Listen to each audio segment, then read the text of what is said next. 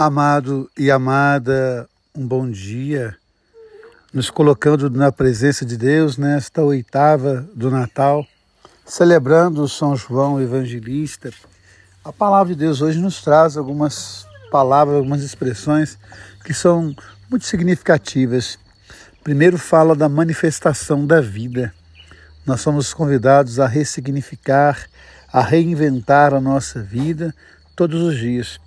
Talvez esse seja um dos grandes motivos de celebrar o Natal, o nascer de novo, nascer a cada dia na graça e na presença de Deus. Depois São João nos fala na sua carta da alegria. Nós somos convidados também a viver a alegria de Deus. Alegrai-vos no Senhor, alegrai-vos. Eu repito, alegrai-vos sempre no Senhor.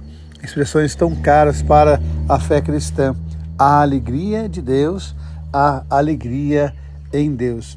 E por fim, a expressão do amor, o discípulo amado. E é muito interessante a forma como os discípulos vão ao túmulo e é muito interessante como que esse discípulo amado, ele não tem nome.